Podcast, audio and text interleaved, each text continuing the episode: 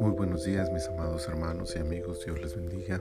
Qué gusto saludarles en este día, martes 6 de abril del año 2021 y seguimos en la temporada 2, estamos en el episodio 32 de este nuestro tiempo devocional en su reposo, un tiempo de reflexión bíblica, un tiempo de meditación en la palabra del Señor.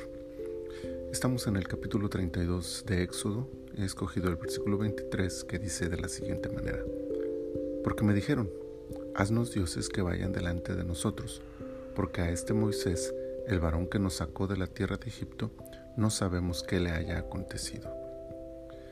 La crisis que narra el capítulo 32 se origina en el hecho de que Moisés tardó en el monte sin tener comunicación con el pueblo. El argumento, no sabemos qué le haya acontecido, muestra que su ausencia provocó incertidumbre e inseguridad en el pueblo, pero no solo en la nación, incluso también en su hermano Aarón. El pueblo no supo esperar, aún estando frente al monte y habiendo visto ya el poder de Dios descender sobre aquel lugar, y fracasó en su confianza en Dios y en Moisés. Aarón fracasó al no saber dirigir a la nación y guiado por el temor o por la falta de fe, sucumbe ante los deseos del pueblo. El resultado fue la satisfacción carnal. Primero en la creación de dioses visibles y razonables. Considerando que eran un pueblo de pastores, el becerro resulta un dios lógico para la nación. Segundo, el desenfreno de la expresión carnal que demostró su búsqueda de satisfacción personal antes que la honra a Dios. Y tercero, la satisfacción de un liderazgo mediocre que prefiere cumplir los deseos carnales del pueblo antes de guiarlo por el camino de la fe y la obediencia. No había mucho que hacer, solo esperar, pero ni siquiera eso pudieron hacer los israelitas.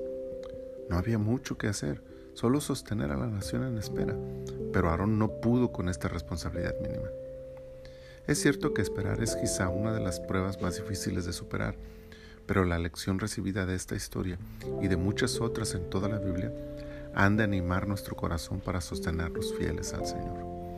Igualmente, sirva esta narración para cuidarnos de no buscar nuestra satisfacción personal y carnal, mucho menos si como líderes somos llamados a cuidar del pueblo de Dios.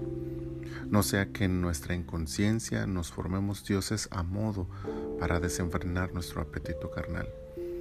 Guardemos nuestras vidas en santidad y en fe, confiando en las promesas del Señor, esperando en su palabra y honrándolo con cada una de nuestras acciones. Señor, en esta mañana te agradecemos esta reflexión de tu palabra.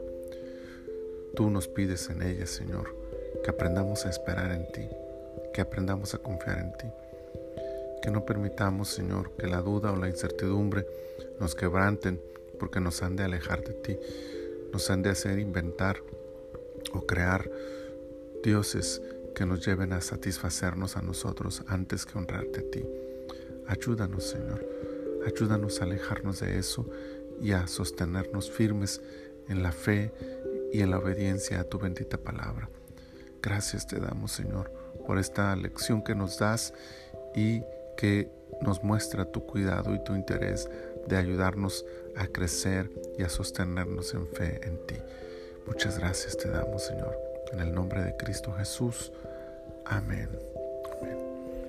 El Señor nos ayude y nos guarde durante todo este día.